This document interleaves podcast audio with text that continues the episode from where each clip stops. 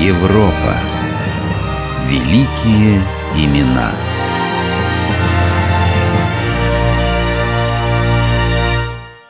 Триста пятьдесят четвертый год. В городе Тагасте, в той части Африки, что завоевана Римом, рождается мальчик Августин. Отец его Патрикий, язычник, мать Моника, христианка. И их представления о будущем сына очень-очень разные. У него умные глазки, жена.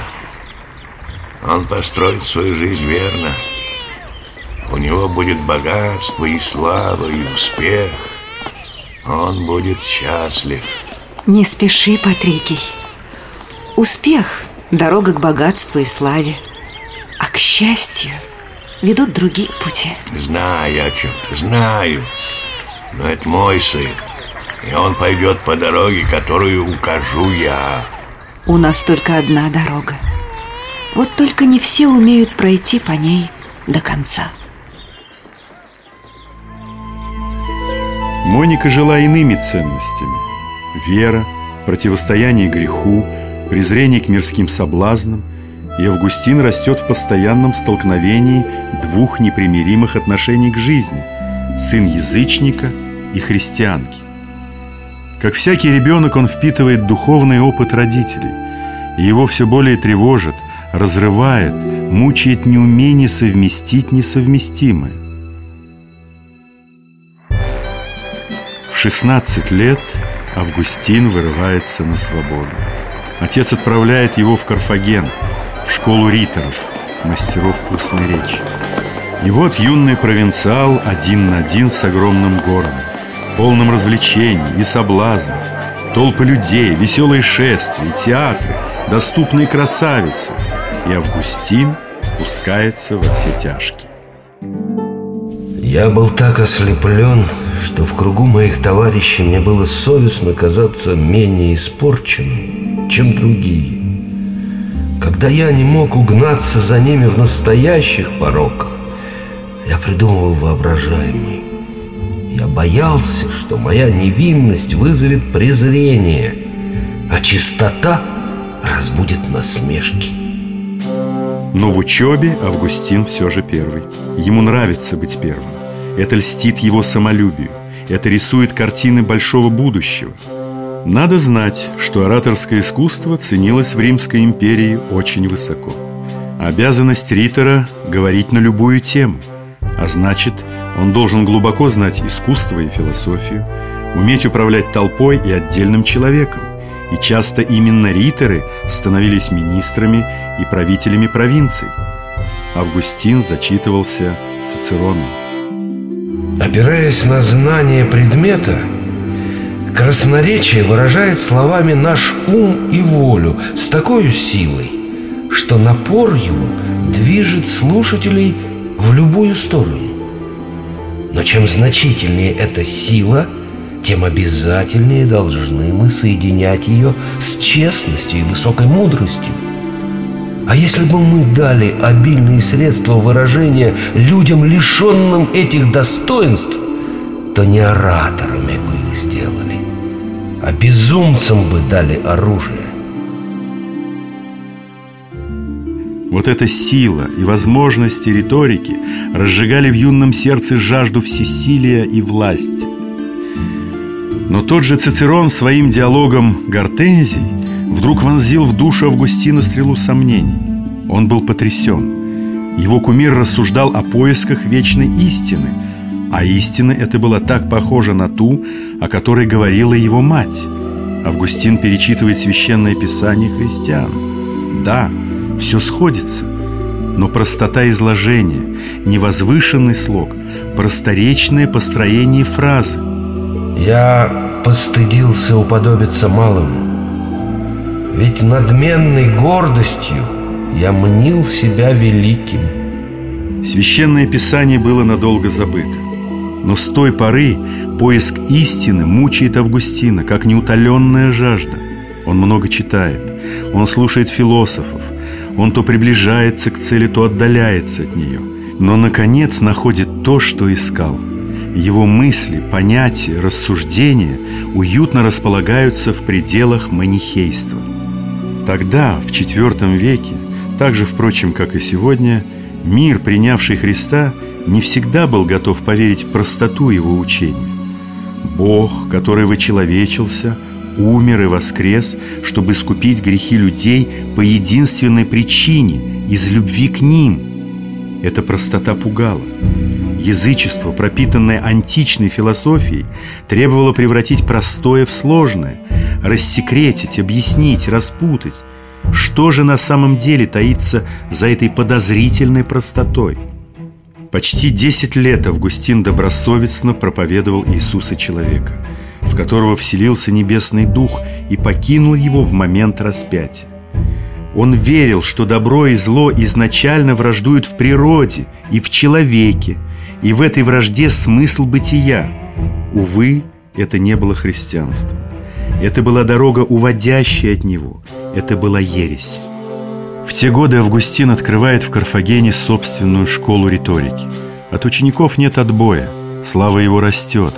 На праздничном состязании риторов он одерживает победу, и на его чело сам проконсул возлагает почетный венок. От успеха к успеху, Августин уезжает в Рим, а оттуда с лучшими рекомендациями в Медиалан, Милан, как профессор риторики. Два года в Милане. Здесь успешный профессор понимает, что в душе зарождаются чувства, прежде ему неведомые. Что вы стоите, профессор? Идите за нами. Хотите услышать слово? Слово, а не слова. Боитесь? Но вы видите, мы не разбойники, мы монахи. Или вы боитесь, что услышанное слово не равно велико вашей риторике? Ну же, смелее. Тысячи людей собираются в Миланской базилике слушать проповеди епископа Амвросия. И в этой толпе, среди простолюдинов, знати, нищих, теперь всегда стоит Августин – он поражен мощью и полнотой звучащего слова. Он сметен силой доводов и умозаключений. Он безоружен перед ясностью и простотой образов христианского писания.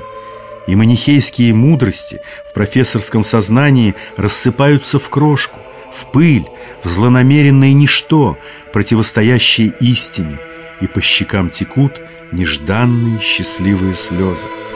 Господи, я плутал по путям мира сего, и ты не покидал меня. Ты говорил, восстань от сна, и просветит тебя Христос. Как в полусне я мог только ответить тебе сейчас, вот сейчас, подожди немного. Но сейчас откладывалось на дальний час, а немного не имело конца. Неожиданно для всех профессор риторики оставляет свою должность и несколько месяцев проводит на вилле своего друга. С ним мать, Моника и несколько друзей. Они изучают священное писание и ведут философские беседы. Позже Августин называл это попыткой постигнуть истину не только через веру, но и через уразумение. Но теоретические изыскания кончились сразу и вдруг – в какой-то момент Августин услышал детский голос, доносившийся из соседнего дома. «Возьми и читай, возьми и читай». Августин вздрогнул. Этот голос будто обращался к нему. Он схватил книгу послания апостола Павла и открыл наугад.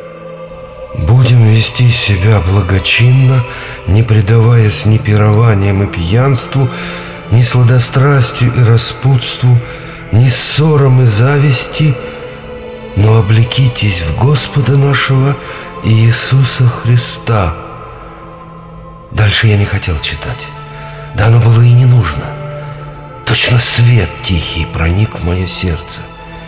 Тьма сомнений моих рассеялась. В 387 году на Пасху Августин вместе с матерью и друзьями возвращается в Милан и принимает крещение.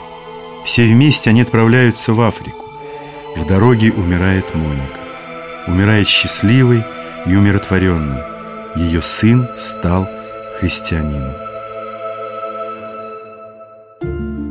Вот она, непредсказуемость пути.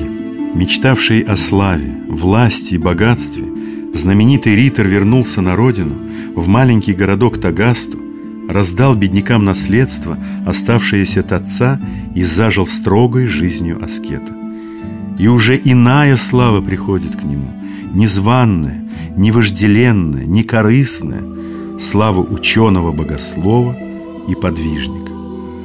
В 391 году Августин оказывается в городе Гиппоне на африканском берегу Средиземного моря. По настоянию христианской общины он соглашается на рукоположение в пресвитерский сан, становится священником и радостно приступает к делам, о которых в молодости не мечтал. В Нумидии он основал первый монастырь, углубился в толкование священного писания, выступил против прежних своих убеждений, разоблачая разрушительные основы манихейства. Он много пишет о других учениях, разъедающих подлинное христианство. Он участвует в диспутах с еретиками, и случается, оппоненты просто убегают, в прямом смысле убегают от его речей. Манихей Феликс прилюдно во время диспута признает свои заблуждения и объявляет себя обращенным в христианство. Учитель, ты узнаешь нас? Ты помнишь проповедь епископа Амвросия в Милане? Спасибо, что в тот день последовал за двумя монахами. Теперь мы дерзаем называться твоими учениками. Но твой учительский путь начинался не с принятия святого крещения. И нам, и всем твоим ученикам хочется знать, как жил ты до того. О, учитель, это не пустое любопытство, это жажда знания путей Господних. Расскажи, через какие испытания пришел ты к истине? Не нам, всем расскажи. Да, всякая исповедь трудна, но мы не требуем, мы нуждаемся. Да, исповедаться трудно. Однако Августин совершает этот подвиг. Пишет знаменитую исповедь, откровенную и покаянную историю своей жизни. Он обращается к Богу, но ведет диалог с самим собой, отражая борение в душе самых разных начал – светлых, данных человеку от сотворения, и недобрых, мирских, прижитых в попытке существовать вдали от Бога. Посмотри, Господи, как тщательно соблюдают сыны человеческие правила, касающиеся букв и слогов, полученные ими от прежних мастеров речи, и как пренебрегают они от тебя полученными непреложными правилами вечного спасения. Августин не только богослов, он тонкий психолог – он видит и знает причины и следствия всех движений человеческой души. И потому, исповедуя свое недостоинство перед Богом, не спешит осуждать чужие грехи. И еще мудро и поучительно. Исповедь Августина не наполнена безысходностью. Он прерывает ее, доведя до момента принятия крещения. За этой границей встреча с истиной. Там – новая жизнь, и значит новый отсчет наших духовных падений и взлетов. Там надежда, доступная всем.